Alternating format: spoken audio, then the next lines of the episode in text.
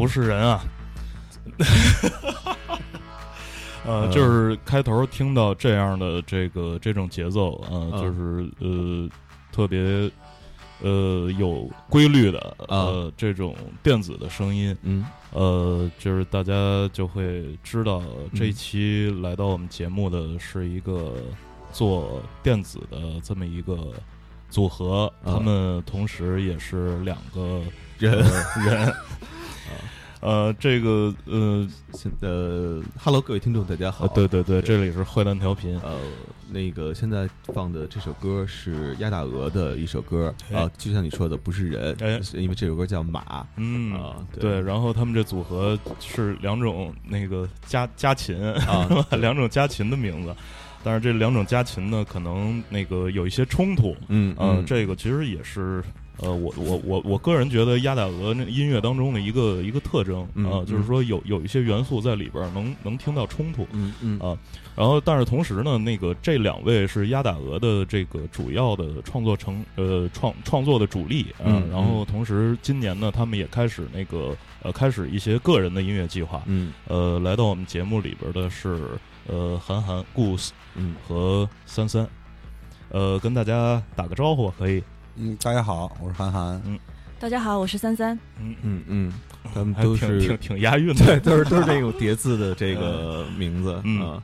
然后这次的话，他们特意从上海嗯呃赶来，对，然后是为了宣传一个在江浙沪嗯赶来北京，对啊，宣传这个在江浙沪包邮地区的三场演出。嗯，对，呃，因为刚才之前他们来的时候说说，呃，千万不要忘了提这个演出的这个事情，然后我就怕待会儿给忘了，对 所以呢，咱们就先说吧。对对，一会儿要是想起来，咱们可以再说。然啊后，但是对咱们在节目开头先说一下。先说一下这哎三场演出分别是在哪儿，时间、地点。呃，应该是十一月二十四到二十六号。哎咱别应该行吗？咱确定点啊，儿行吗？确定，确定，确定。啊，呃，就是十一月二十四、二十六号，然后在呃义乌、呃宁波和杭州，嗯嗯嗯三场。呃三场连着三场。呃，在这三个城市，或者说在这三个城市周边的朋友啊、嗯对鸭大鹅感兴趣，或者对韩寒和三三的这个个人计划感兴趣的朋友，嗯。呃，建议大家去看一下现场，因为他们的现场，呃，非常的精彩，就是，呃，跟单听唱片的感受，呃，是不太一样的，要丰满许多。嗯，但是大家如果不知道他们也没关系啊，听了这听期节目你就知道了。哎，对，哎，首先说说鸭打鹅这个这个现呃，我我我一般去呃愿意用那个项目这个词或者叫嗯 project 用这个词嗯去去去形容现在的这些呃乐队也好啊，组合也好，因为其实很多人呃去说说乐队的时候，想的可能还是用传统的那个吉他、贝斯、鼓加一键盘的这种形式，嗯然后去表演。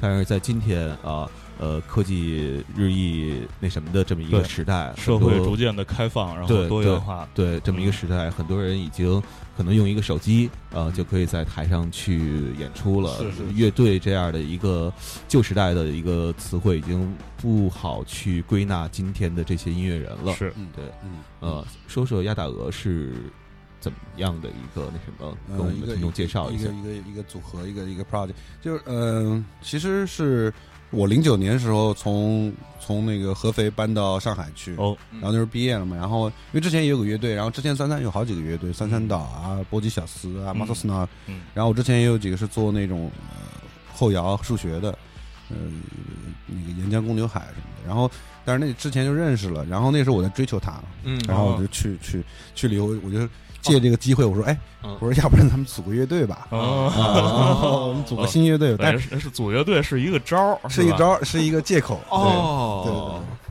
但实际上呢就是说是这样，因为我们之前组过很多乐队，也看过很多乱七八糟的乐队，嗯。就是就是慢慢的会会对就是这个摇滚乐这个形式，嗯，会有一点就是觉得有点太，嗯受局限。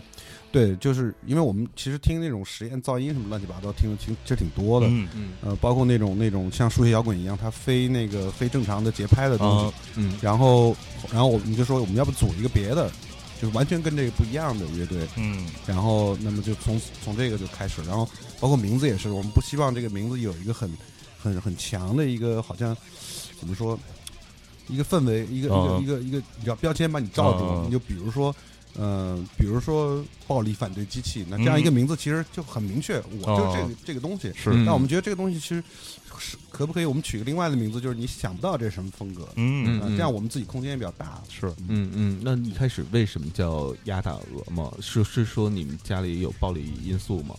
差不多，差不多这个意思啊。两个人经 经常 fight 然后一般是那个你是街霸是鹅是吧？我是鹅啊，然后你是那个被，就是被被他是攻方，你是守方带着爱的一种暴力的行为。啊，嗯，好吧，字母圈的是吧？字母 那个刚才那首歌叫做《马》啊，当时是为什么写这么一首歌？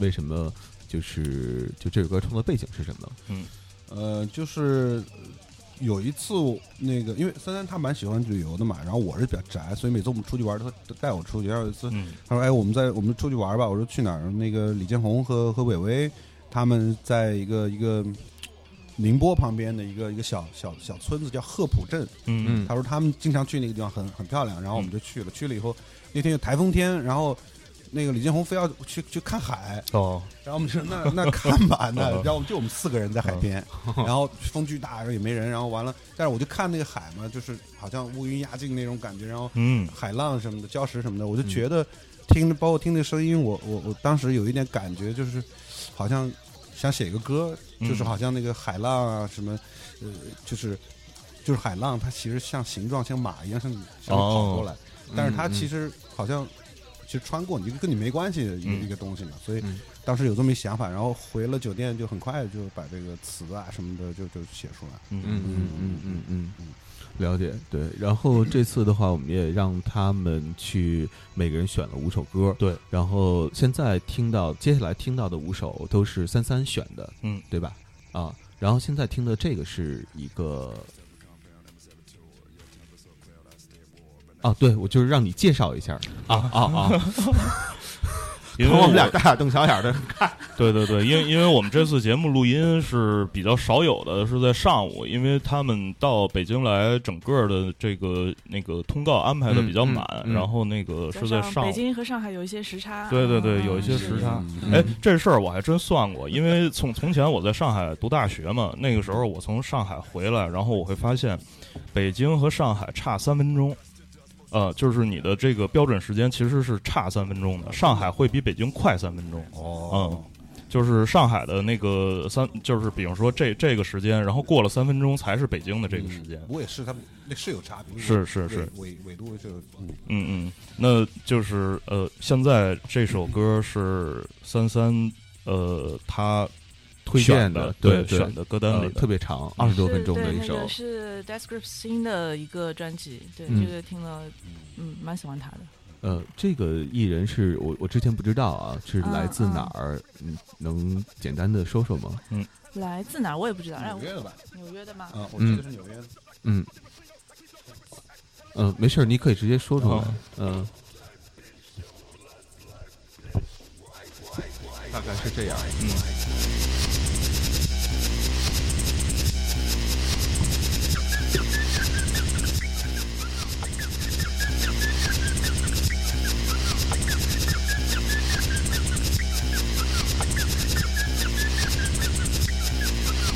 still praying to the sun. That bitch more ate up than my lunch. That bitch make me take some time. Begging for change ain't gonna come. Bitch always been ass out.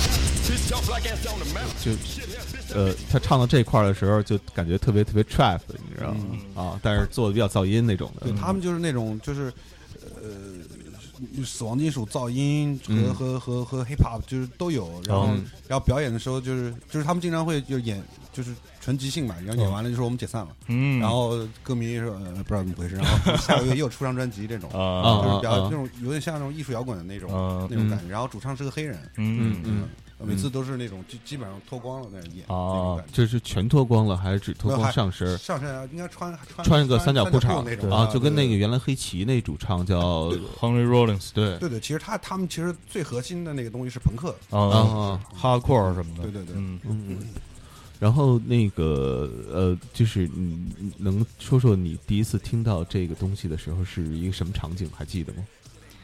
在家听的，啊，嗯，然后呃，你一般情况，因为我看你们选的歌单跟原来过去的很多嘉宾选的都呃非常不一样。对，原来的人可能还会选什么就是 Oasis 啊什么的这样的东西。什么的，对对。啊然后呃，你们选的东西完完全全都是另一个领域，另外一个领域，或者说另外一个世纪啊，都是二十一嗯世纪最新的这些 这些东西。嗯，你们平时是通过什么渠道去发现音乐，发现自己觉得好玩的东西？呃，主要其实还是通过网络，嗯。嗯、嗯。有一些可能，比如说 Flip 或者是什么，对 Boomcat，还还有一些其他的更小的一些呃厂牌啊，或者是电台的这些网站去看、嗯去了解的。SoundCloud 上面，对对对，嗯。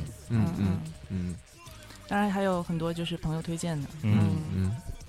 哎，我我我好好奇，并且冒昧的问一下，就是因为呃，你的名字是三三后边加上一串字母，嗯嗯但那串字母呢，我不太了解是嗯什么意思、啊，能帮着解释一下吗？啊或者知道个怎么读这个东西？对，因为这样的话可能会帮助大家记忆，就是记住这个名字。嗯嗯，其实是我网网名缩写，哦耳耳鸣鸭霸王的拼音首字母，哦耳鸣鸭霸王，这嗯是什么意思？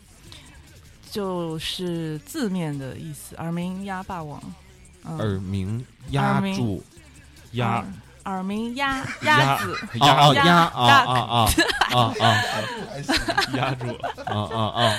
耳鸣鸭霸王。霸王。对。啊，是嗯。这么断，就是断句是吧？我？我我我解释一下，就原来他有一个，呃，就是我们朋友，呃就是给他一个外号鸭，就是鸭霸王，哦。嗯鸭霸王。嗯。然后，但是他自己，他其实耳鸣，他一直有耳鸣，嗯嗯所以耳鸣压霸王，就是就是哦哦，怪不得我刚才说什么，他反应就是稍微有一些那什么嗯 这是时差时差。啊，三分钟呢。对对对，嗯。嗯还有经常看，还有就是 YouTube，因为也比较关注像这些艺人的 MV 啊、视觉啊，嗯。包括像呃 d e s c r i p s 他的自己的呃这个 video 做的也非常凶狠。嗯。嗯嗯嗯其实，呃，刚才从三三介绍他发现音乐的这个渠道，呃，就是我们可以感受到，就是现在做音乐的人，就是他们获取音乐的方式，可能跟从前，呃，比方说做那种传统的摇滚乐队的那个。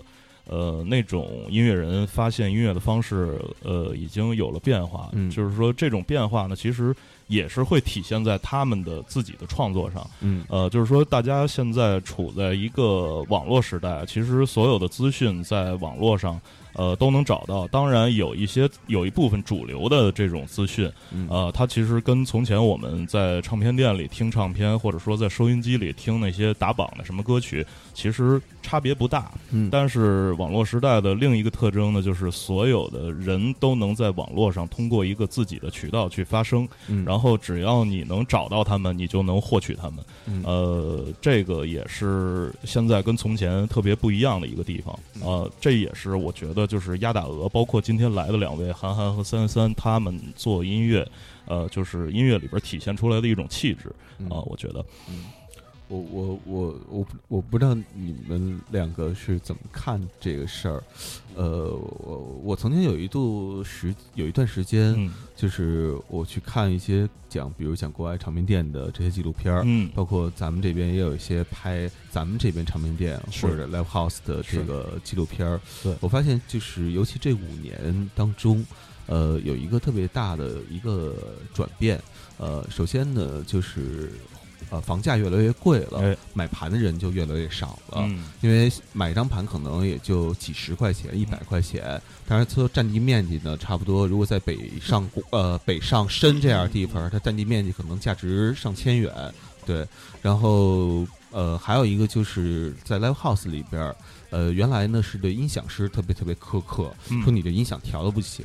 但是这几年呢，我自己观察啊，我不知道对不对啊，嗯就是是对灯光师的要求也追上来了。是是是，因为呃，我们去通过视频网站去看那些东西，它不是一个，它跟音乐不一样，音乐我们是听着就 OK 了，那个你得看着。嗯它为了能让你在那儿停留五分钟嗯啊、十分钟甚至更长时间的话，它必须在视觉上得想招儿，嗯它得吸引你。是。对，而且还有一个特别重要的是，从前的那种比较传统的 live house，你在舞台后边的那个墙上，可能是一个这个 live house 的一个大 logo，然后很多摇滚乐队去演出的时候，可能他会有自己的一个一个一块布啊，啊，然后夸往那儿一挂，然后大家演出的时候就是。甭管你录了录像也好，还是拍了照片也好，都知道。一看后边，哦，知道是是这个乐队在演出。啊，但是呃，现在新出来的一些就是呃概念比较新的这种 live house，它可能 LED 变成了它的一个背景。嗯呃，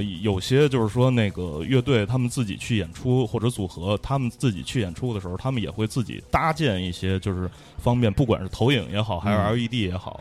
会把它的背景变成一个会动的一个东西，就是随着他们的音乐会呃不断的闪现不同的内容嗯啊、这样的一个东西。嗯呃，我不知道你们你们是如何如何看待这个事儿的。我觉得，尤其是三三，你从前在上海呃也做过一些摇滚乐队呃那一类的这个这种组合，然后呃。这些年的这个这个变化，然后其实你也是身在其中的啊，然后你你你你你也可以讲讲你自己对这个这个变化的一些理解和感受。嗯，可能因为房价涨得太快，然后人需要人比较麻木，现在嗯就需要比较大刺激吧。哦哦，嗯，这开玩笑，我是觉得，因为就是，呃，一个比较大的感受是，现在的艺人自己的品牌意识非常强烈，嗯就是除了声音上面，其实整体的视觉上跟其他方面，他会更主动的去要求的更多。嗯那这个是艺人方面，观众其实也是需要更多的信息，因为以前其实。呃，只是可能你听一个东西，但是现在除了听觉上面，我觉得本身平时接收到的信息也越来越多。那但是嗯听觉上的这个刺激，我觉得是，嗯，可能不能满足现在人对对这个现场对。现场表演的这个要求，嗯。所以需要一些其他的视觉啊，包括就是灯光，然后有新媒体的东西，甚至嗯。装置。嗯，嗯。你觉得呢？我我觉得这样就是说，呃，肯肯定跟他说的差不多，就是说，第一点就是说，那个现在人都是视觉化动物嘛，嗯。特别是呃手机那个普遍就是就是普及了以后，嗯触屏的大屏的手机普，你整天你就是在看看那个像素嘛，所以嗯你你到每个场合你你都想要有一个有有有这种东西，嗯嗯这个视觉的东西。然后另外一个可能就是表演性，呃，表演性慢慢在降低。嗯其实过去所有乐队对乐队要求是你是一个 performer，所以你要、嗯你要能表演。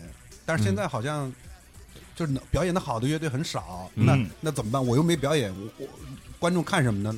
放视频吧。啊啊，我觉得啊啊，就是一个，还有一个就是说，呃，再有一个就是说，现在视频也容易做，嗯，就是这种视这种 VJ 软件太容易，下一个盗版，然后对吧？那那个淘宝上买一个素材包，对五十 G 十块钱，然后你就，放吧。就我觉得嗯就是各种各样的原因。嗯嗯，嗯还有就是智能手机跟社交媒体对人的这个生活习惯以及一系列的这个接收信息习惯的一些改变，嗯包括你看到的可能就是，比如说视频，它的时间越来越短。嗯以前你拍一个视频，品牌做可能啊二十分钟，然后嗯十分钟，现在可能十秒，嗯对吧？这个时间越来越短，然后图像上的刺激变得越来越重要。嗯嗯嗯对嗯嗯呃，这个呃，三三，你是做什么工作的？嗯就是你你你的你的这这这种呃日常就是上班什么的，就是这嗯嗯这这个工作是什么？我在一个服装公司负责创意跟视觉一类的啊、branding 方面的工作。那你的这个工作的经历，对你，比方说音音乐这块创作，包括其他的一些艺术创作，这这这上边，他们之间会会有什么影响吗？呃，其实对于创作上来说，我觉得呃，应该是音乐影响我的工作。嗯那但是工作上面我的这些经验或者说接触到的人，会帮助我更更怎么说，在在乐队的日常的或者说哦。整个、呃沟通啊这些方面，嗯。也是就是互相刺激，我觉得，嗯嗯。因为我在，因为我我从前在上海读书的时候，那时候也玩乐队什么的，然后那时候跟那个上海这个圈儿里好多人也都挺挺熟的。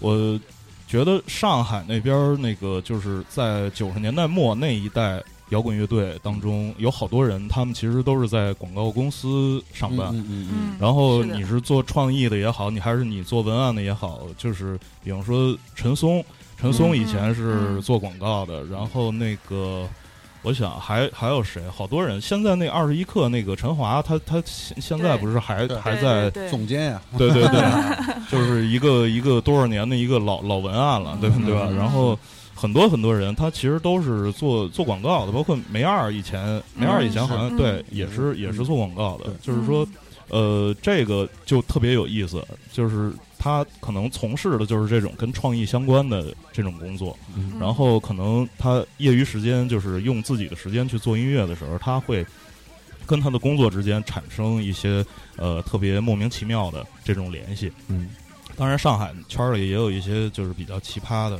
嗯。这个这种，比方说呃曹俊军，比方说 陆晨他们嗯。他们这种嗯。就是。做，比方说是海关的，或或啊或者什么的，就是这这种完全是公务员，但是他的音乐然后走的又是另外一个极端，这个你也很难说他没有联系，对吧？就是说可能是呃，一个是这头儿，另外一个是那头儿，他嗯。他他要在自己的生活和创作当中取得一个平衡，这也是我觉得上海那个圈儿里这些音乐家。呃，跟北京或者其他一些地方的音乐家就是不太一样的一个地方啊、很多人他都有自己的日常的一份工作，然后都有自己的那个那种可能跟普通人差不多的这样这样这样一个生活，嗯，但是同时他用回到家就不是他了。哎，但是他他用音乐或者说其他创作，然后把这个生活又平衡了一下。呃，是的你你们怎么看这个事儿？就通过你们跟各个地方的人，就是做音乐的人的接触，嗯啊，嗯原来其实我我们自己也碰到过很多有类似商业上的这些合作。嗯，那其实因为我现在的工作关系，其实我是希望能够。呃，促成一些真正尊重艺术家跟音乐家的商业合作。嗯那其实我们看到很多国外的，它有些合作其实都是比如说艺术或者音乐来影响品牌、影响时尚或者其他产业。那国国内我感觉这个是颠倒的，嗯是商业来促成哦这个、来改变、影响音乐甚至艺术的。嗯嗯那有些就是对于音乐人或者艺术家来说，可能啊，我我就是干个活儿，然后这个嗯出来对品牌也没有更高的这个。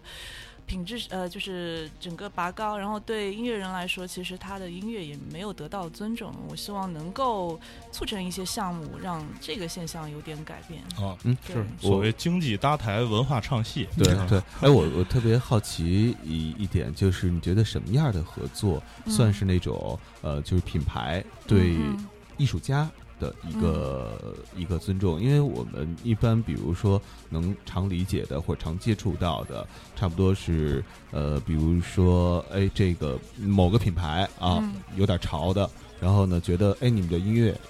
也挺符合这个时代这种这种嗯。新鲜的感觉的，然后说，嗯。那么好，咱们就我们办一个主题的演出，嗯，然后你们过来演一场、嗯。啊，嗯嗯，然后还有一种呢，就是说，呃，我们你们有拍视频的能力，嗯，然后呢，那好，我们有一个广告片儿，然后这广告片儿呢，就希望你们帮着给完成，然后包括把里边音乐给做出来什么的。对嗯你，你嗯嗯。你觉得就是哪一种是属于像就是你所诉求的那种？呃，这个其实不是说看项目的合作方式，而是嗯他们真正中间的沟通方式以及最后产出的结果。因为我所了解，可能最后的艺人他对这个作品其实并不满意。嗯嗯嗯那我觉得这个就是说，给到艺术家发挥的空间，以及真正就是品牌能够了解多少这个艺术家本来的这个特质。嗯嗯，对，嗯，了解。呃就是还是比较微妙的一种平衡。我觉得，当然嗯品牌肯定是要保持它自己的一个形象。嗯。对对对，人花钱了嘛，是。嗯。对，呃，就保有最终解释权嘛，一般都这么写的。是是这样，呃，这个其实也是商业环境的变化，我觉得嗯。就是品牌现在可能越来越多的会呃了解，就是说现在可能玩的最最最前沿的那帮年轻人，他们在看什么，他们在听什么，嗯，他们在对什么感兴趣。因为前段前段时间我去看了一个一个美妆品牌在那个潮酒店做的那个叫 Lost in Play，嗯。这么一个项目，就是这么一个艺术项目，在那里边呢，就是它其实扒的是那个就是 Sleep No More 那那种那种形式，嗯。就是楼上楼下，因为它。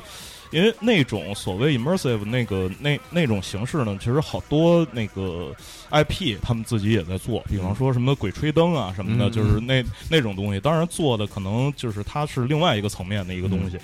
呃，但是呢，好多人就是都在扒，反正有扒的好的，有扒的不好的。我就觉得前一阵儿那个那个品牌就是做的那个那个项目，其实他把他的商业元素跟艺术结合的还挺好的，而且就是在可能呃什么公关圈、艺术圈，整个这个这个前前前一段时间，整个在那个社交媒体上，我看大家都都在发那个东西，在北京，嗯他们看看下来之后，因为那里边有一些那个新的科技的，比方说那个、呃人脸的那那种动作捕捉，然后那个那种 mapping 可以 mapping 到它整个面部，然后那个在那个投影上投出来。然后那里边呢又有它那个彩妆品牌的那个整个的那个展示，做的又特别美。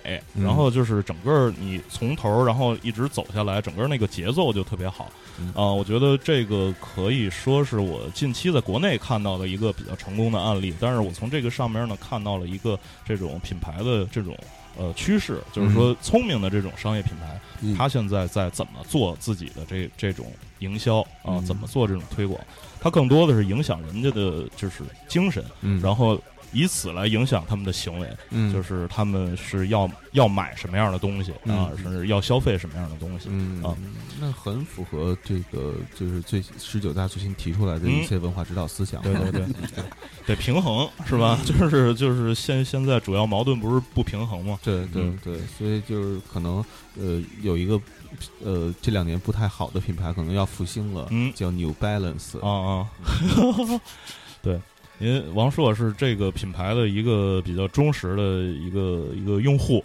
啊，就是嗯非常喜欢他。啊，曾曾经是对对啊对，然后现在没有钱了，然后所以就无法成为一个合格的用户了。哦对，没事儿，那个嗯这个品牌的人如果听到我们的节目，那个你们可以考虑一下，那个给王硕那个 seeding 一下。前两天去上海，嗯然后刚跟他们见完面然后见完面，那品牌的姐姐跟我说，她已经跳槽了，嗯了一个。护肤品，嗯对，没好吧有什么用，嗯呃，话题回到音乐上啊，嗯就是因为呃，从前摇滚乐队，摇滚乐队他们创作的整个这个过程呢，是有可能是谁有一个动机，呃，可能是吉他手或者吉他或者贝斯，然后或者是主唱，他有一段旋律，有这么一个动机出来，然后拿到排练的这个场合，然后大家一块儿去丰富它。呃，我不知道压打鹅这样的呃这种音乐，然后你们是怎么产生？呃，是不是也会有一个动机？然后就是说，你们如何去用你们的这个这些可能是合成器，然后或者说一些音序器，如如如何用用这些装备去去丰富这个动机，最后变成一个完整的作品？嗯，在怎么说呢？就是最开始肯定是和和那个就是乐队不会有太大差别，嗯因为我觉得这个可能和和你音乐风格没关系，这是这是你怎么说呢？就是说你四五个人一起合作，想要嗯做一个作品的话，那可能一开始都是这样，你必须得有一个人先跳出来说，我有一个一个一个一个一个一个开端，一个动机。但是中间往后，呃，发展的过程中，可能和乐队不一样，因为乐队是乐队，其实有点像在试错嘛，嗯就是大部分摇滚乐队。然后那个电子乐队可能会是这样，就是动机给出来后，我我已经有很多很多的标准已经嗯给出来了，比如说我的我大概我的声音是是我这首歌会会更多是低音还是高音，那你合成器什么就知道大概怎么配，比如说哦。底鼓可能多一点或者怎么样。嗯。然后还有一个就是那个节奏 BPM 一开始可能也就定好了，嗯。那定好了以后，其实后面你可以呃用电子乐器的话，你只要你 BPM 定好了，其实很多事情是是嗯。填空，对，啊有点像填空，然后你你会我不知道怎么说，就是逆缝，就是你有一个有有一个框架在上面画画去去哦去就跟画画一样嘛。对对对填色补色，嗯对对对，就是？对，就是好像感觉你的你的乐器的可能性更多，嗯但实际上是是是你的，我对我来说实际上是呃更更更严谨一点。哦，明白，嗯，嗯反就正反正对，反正摇更精密了。嗯，对，反正摇滚乐队，因为大部分摇滚乐队都是那种野路子嘛，哎，所以那就哇就不知道到哪儿去了，可能嗯就嗯、也就这区别吧，我觉得。嗯，呃，你觉得呢？森森觉得呢？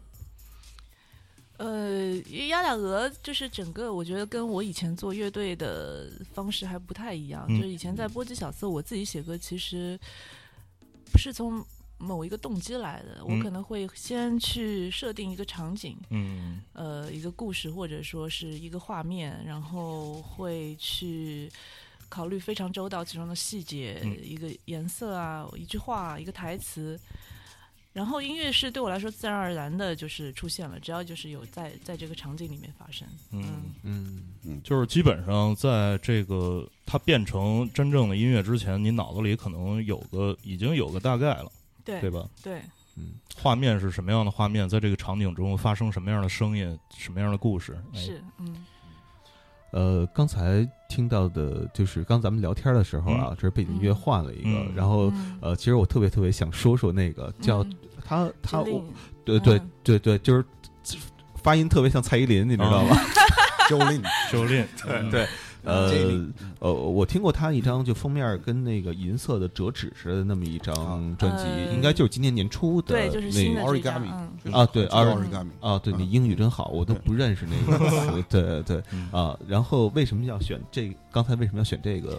呃，他是我非常喜欢的一个呃艺术家，就是嗯他，因为之之前做 footwork，但是呃，我觉得他音乐非常有创造力跟实验性。嗯嗯，他在上海也演出过，在之嗯前的、对，在之前的 Shelter，然后对，还跟韩寒有过对，我们还 Skype 了一次。然 后是讲讲讲讲。我，我对，反正因为我我我们都特别喜欢他音乐嘛，嗯。然后他来了以后，我们就说我靠，然后就一定去看，然后聊，然后那个是一个他生活在呃，应该是在呃佐治亚，哦。嗯，就就嗯。反正是一个小很比较小的一个那种二线城市，然后黑就人特别美国二三线城市呗，对对对，然后嗯。特别不不发达一个城市，然后嗯、呃就然后他应该是那种就是在学校里学习很好的黑人，哦嗯，然后呢黑黑黑人黑人姑娘，啊，然后所以你可以想象大概那个他大概整个的一个一个面貌是那种、嗯。那种感觉，他嗯。不是那种哇我电子音乐人那种、所以我还蛮蛮聊得来嘛，就还蛮宅的。嗯然后完了，后来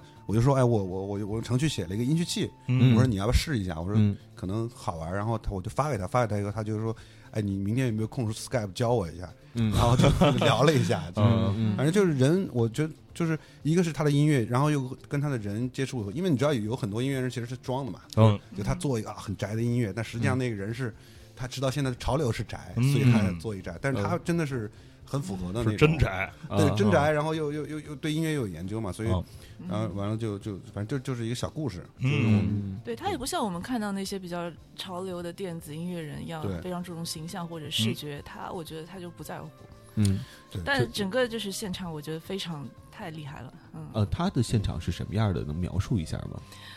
呃，我觉得不是所有喜欢跳舞的 club 青年都很容易能够 get 到的。其实嗯。这节奏来说，还是。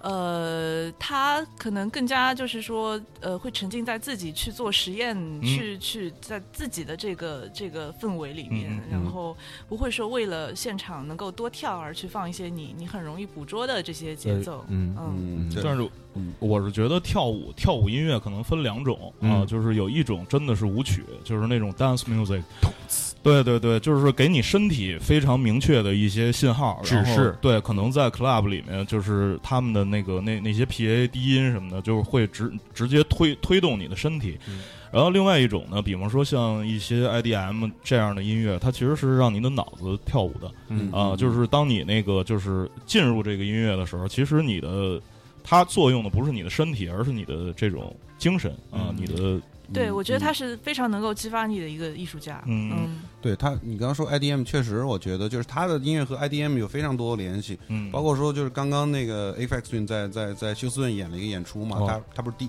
他就是 DJ，然后加上自己，他还放了杰林的歌，他嗯。特别喜欢杰林，嗯。然后就然后我觉得就是说，呃，像就 IDM，就是你刚刚说 IDM 这个事情，其实其实我觉得是随着大家对音乐和电子音乐的了解以后，嗯。其实我是觉得 IDM 现在开始在复兴嘛，哦因为大家对对电对舞曲的的理解会会更深一层，嗯。就是我自己的感觉，因为我自己也也做 IDM，、嗯就我自己感觉是，当你这种舞曲的音乐听多了以后，你会慢慢的有一个对十六分音符有特别强的概念。嗯，那你有十六分你很强的概念以后，你听 IDM 会很爽的，哦。因为你你你的你动是这样动的，哦。跟十六分，所以你一整个那个反应就变快了，对，所以你一定能跳起来的。这个嗯。哦，OK，对，包括其实，在亚打鹅的演出里面，因为我们有有些节奏会比较复杂，然后就对。这样发现有人嗯跟不上，就不知道怎么跳嗯，但是其实你跳不起来了。就你听十六分 就没问题了，就是哦。很开心的。嗯。你看，在那个就摇滚乐的那个年代哎。啊，呃，有一个著名的呃，就是已故青年嗯。啊，叫 Johnny Cash。啊，Johnny Cash 经常去这个呃监狱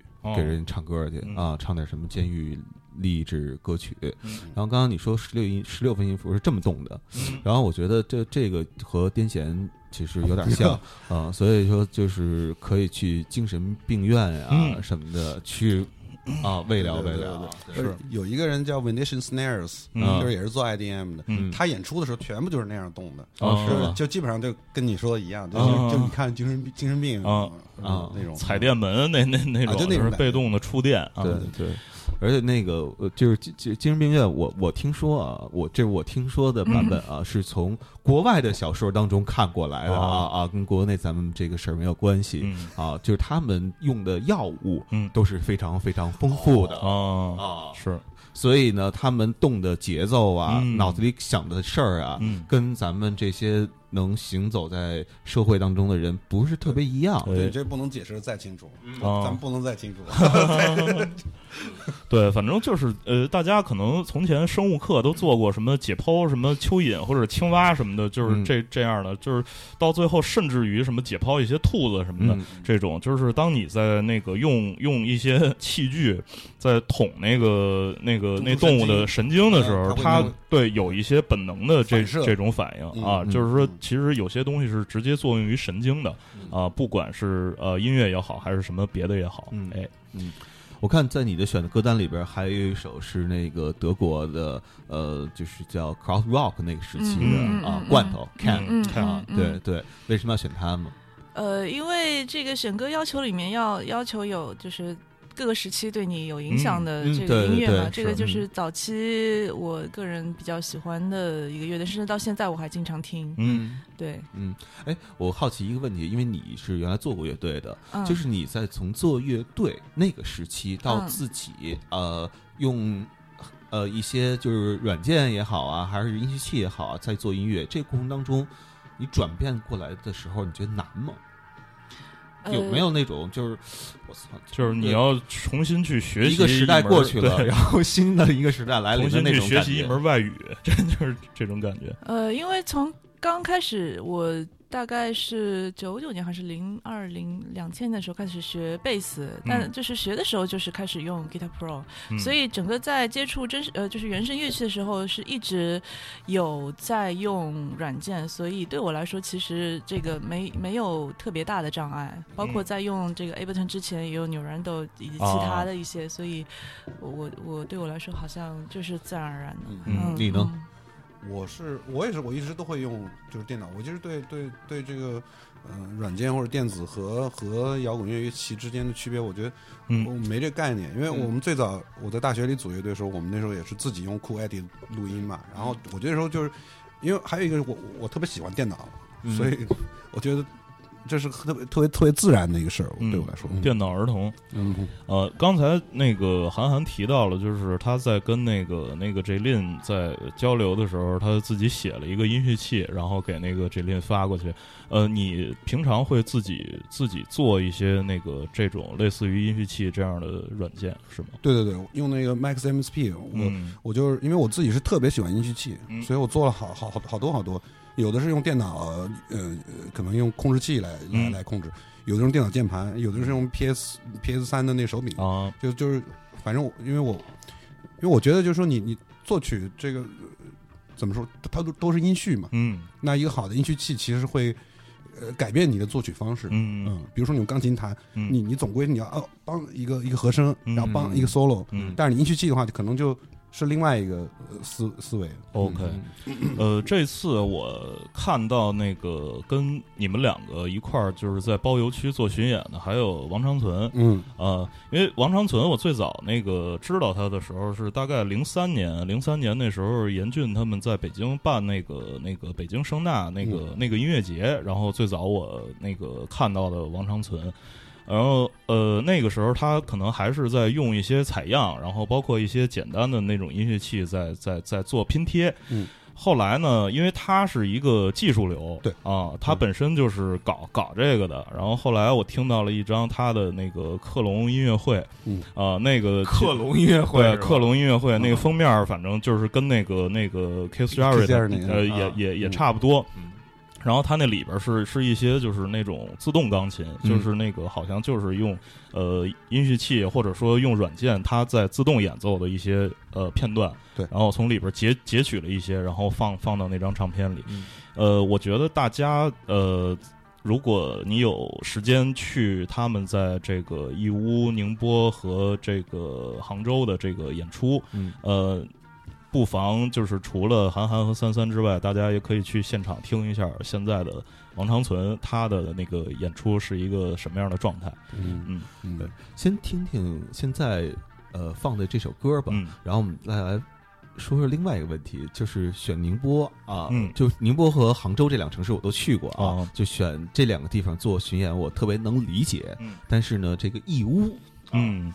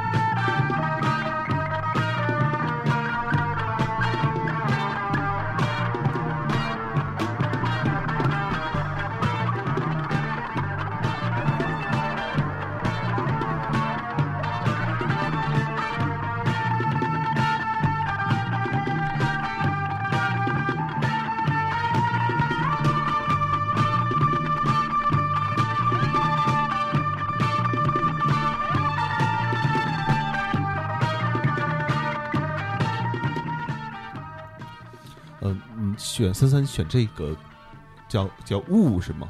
对这首歌，就我要我也要讲个故事。其实这个乐队我后来能够查到的背景资料非常少。嗯那、呃、是这样的，我有一年去 Burning Man，嗯然后呢就找了几个朋友，我说，呃，你们推荐我一份可以在沙漠里面听的歌单。哦呃，非常好玩，呃，包括像那个这首歌是李慧慧推荐给我，她是上海的一个实乐实验音乐人，嗯还有那个坦克手贝吉塔。嗯然后这首歌有我原来也不知道这个乐队，嗯，那后来其实这个基本上它就是成了我整个旅程的重心，非常适合在公路上面听，整个人飞起来。哦嗯嗯，尤其是那种那沙漠是吧？对，嗯啊，那种地儿就是是容易让人热的，能够产生幻觉的。对，所以后来有一个词儿叫海市蜃楼嘛。对对对，嗯，呃，这个义乌，反正提起义乌来，我想起一个故事，就是那个 Car C Cars 主创守望，他有他有一个人计划，就呃 White Plus 嗯啊，然后就是他跟王旭嘛，有一次他跟王旭两个人就是专门跑到义乌去采购。然后好像守望采购了好多那种那个义乌那那种做的玩具电子琴什么的，就是那种键盘乐器。早教乐器。对对对，嗯后来那个王旭给他起了一个外号，叫义乌雅尼。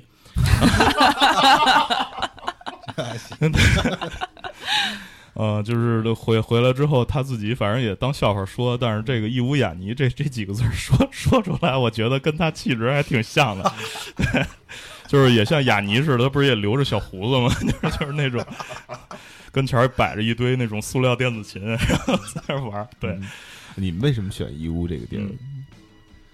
其实呃这个地方应该是大福他们选的，啊啊。他们就是就是有个由头嘛，包邮区嘛，然后嗯。然后然后不知道，但是其实我们我是我们一直想去义乌，嗯。因为听说那个 live house 是个庙，哦，是吗？对对对对。啊，嗯，然后对好多朋友都叫我们去，然后那边人也，我们之前也加过微信嘛，老叫我们过去，特别热情。嗯然后反正听说是很很很很开心的，然后我们也想去，反正我是特别想去，你你肯定想去那个小商品市场去跑一跑，体验一下阿拉伯风啊情。对对对，当当回亚尼。对，嗯因为原来呃，现在就是这一年，就这一年的时间吧，嗯呃，嗯，北京这边因为有一些不知道啊，可能是什么原因，关掉了很多天意呀、嗯，天外天呀，啊嗯，可能马上天宇啊，是。就是这些小商品批发市场，包括从前冻批什么的，就是这这些地方也都关掉了。对嗯，但其实北京原来就是差不多十来十来年之前吧，在那个广安门大呃天宁寺附近，嗯，当时就有一个小商品批发市场，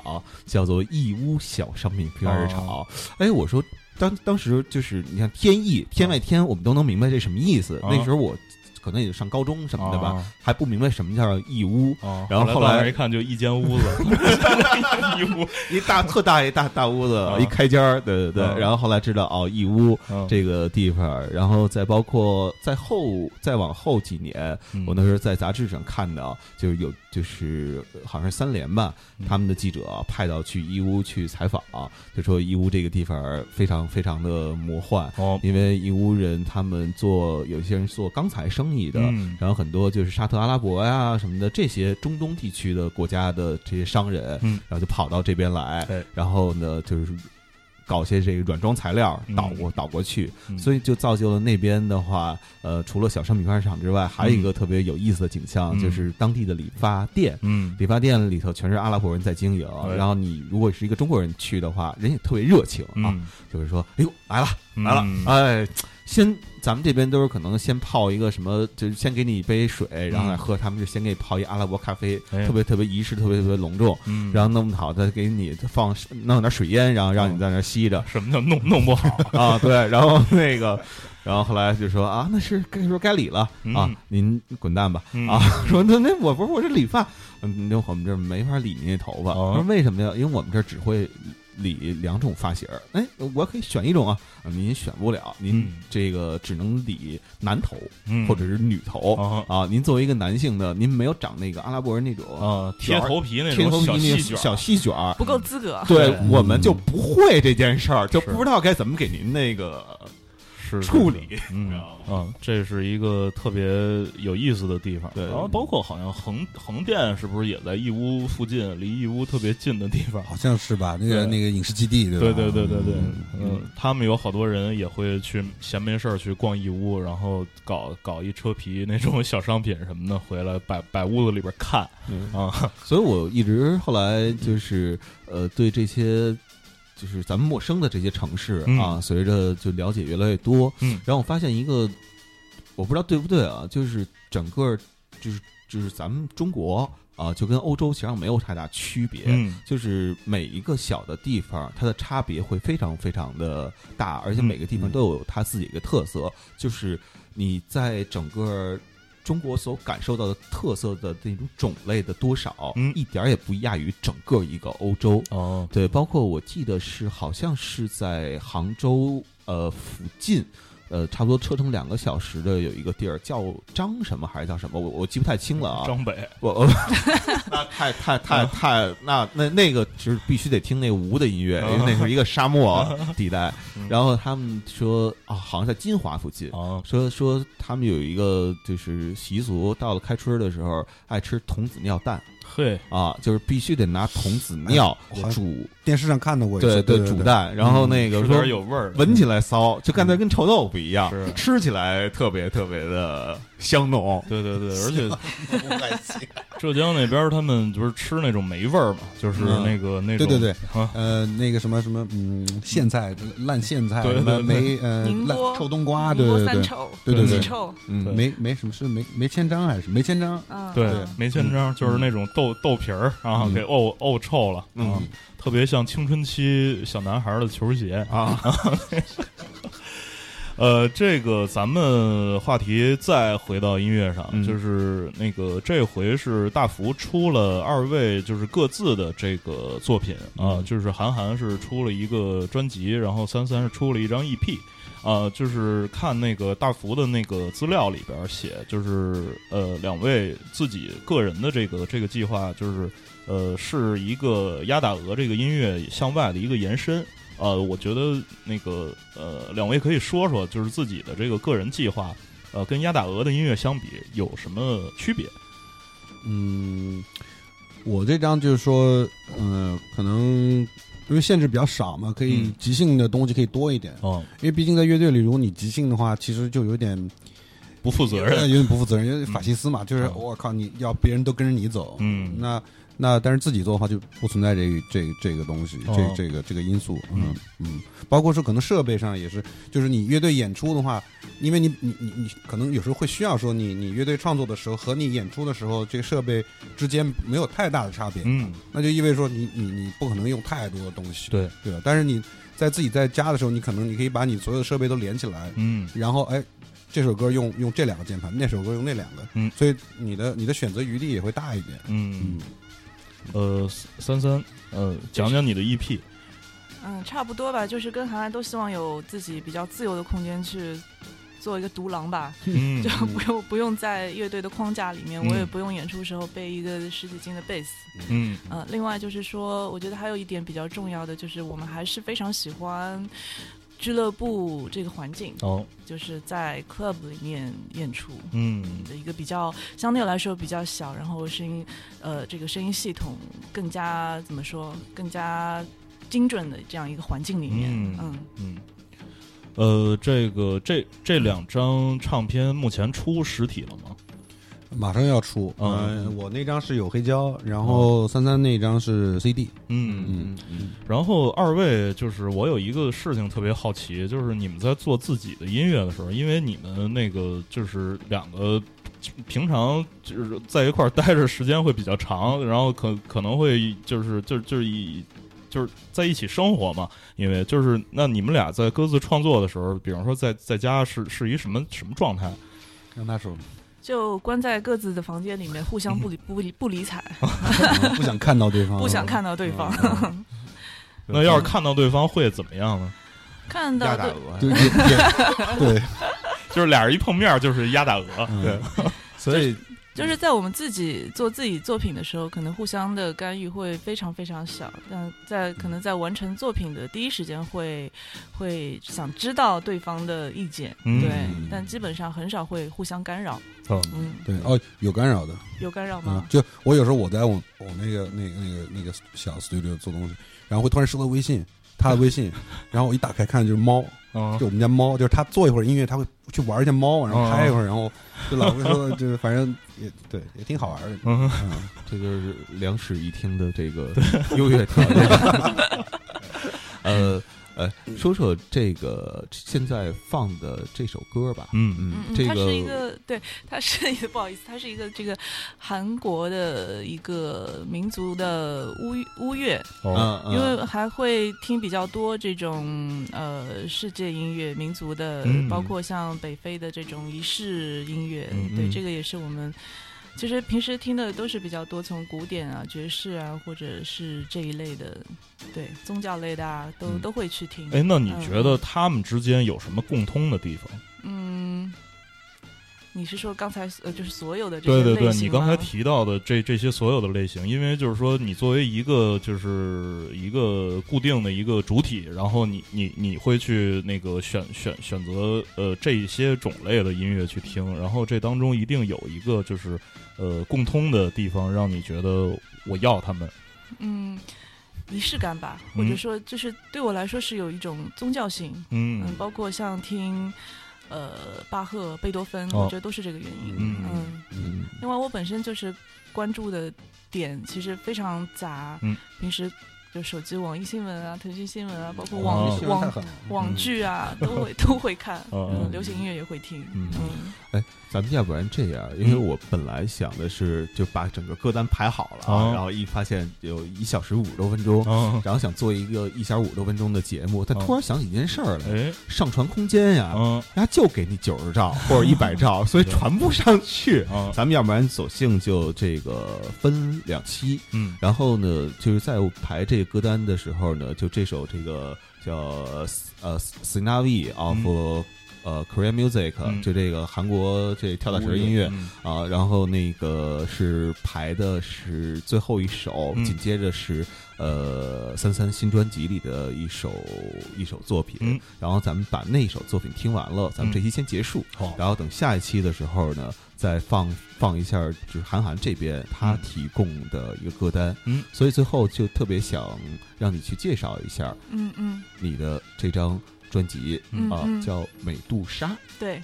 对，呃，美杜莎，美杜莎它有两个含义，一个嗯。是大家都知道的，就是美杜莎是这个神话里面的一个蛇头的一个形象。其实嗯。对我来说，我是其实更加偏向于它另外一个意思，就是水母。嗯。嗯，哦，它还有水母的意思，对，水母，包括后面第二首，刚刚我们呃，等下马上要听到的叫 Rana，它有一个蛙的意思，青蛙类嗯，就是青蛙的意思，蛙，对，啊啊啊，呃，整张专辑其实它是一个比较湿的嗯。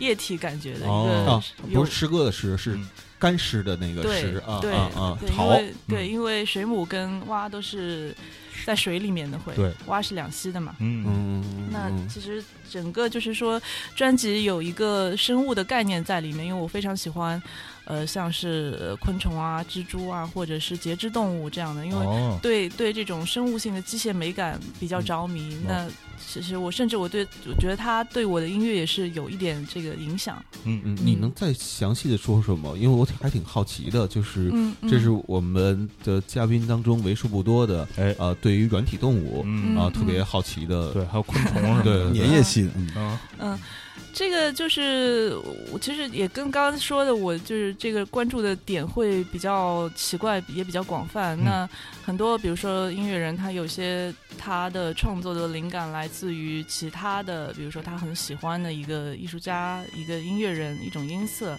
那我关注的就是我，因为从小也比较喜欢看生物啊，看动物。哦，那虽然有些，比如说昆虫，它的外形或者是它的一些行为对人类来说很很怪，或者觉得很可怕，但其实就是越是简单的动物，它的行为越是有非常精密的这个严谨的结构和规则。那我觉得这个跟音乐其实是有相通的地方。嗯。那在在这个我做这些乐队之后，其实我我刚才说了，就是在创作前，我可能会构想一个非常，大的对场景。那嗯在做自己的 solo 的时候，我希望能够回归更加本能一些，我会给自己更加呃理性的一些限制，比如说音色、结构、呃 BPM，就是从这些非常简单的点出发。另外一点就是说，希望能够做有意思的跳舞音乐，那这是也是一个机械重复的一样东西，所嗯以就是有一些微妙的点，我觉得它都是可以联系起来的。哦，嗯嗯嗯。然后，那你这张专辑，呃，为什么？对对对，为什么你出 EP，他出出出出张专辑？对，这我特好奇 啊。这个，呃因为韩寒他这个整个是有一个比较大的概念，在嗯下一期的节目里面，嗯我们可以详细的去了解。哦那我反而，对对我来说，我我我可能想让自己更加放松一点，更加本能一点。嗯那我刻意避免去有一个。非常概念化的，这个大家就是都有做，包括在之前鸭大鹅的未来俱乐部里面，嗯也是就是有一个非常大的场景，有一个、哦有一个背景。我觉得就是我反而这次想简单一点，本能一点。嗯，对，那就咱们最后节目最后听听三三的这个 Rana 是吧？嗯，对对对，蛙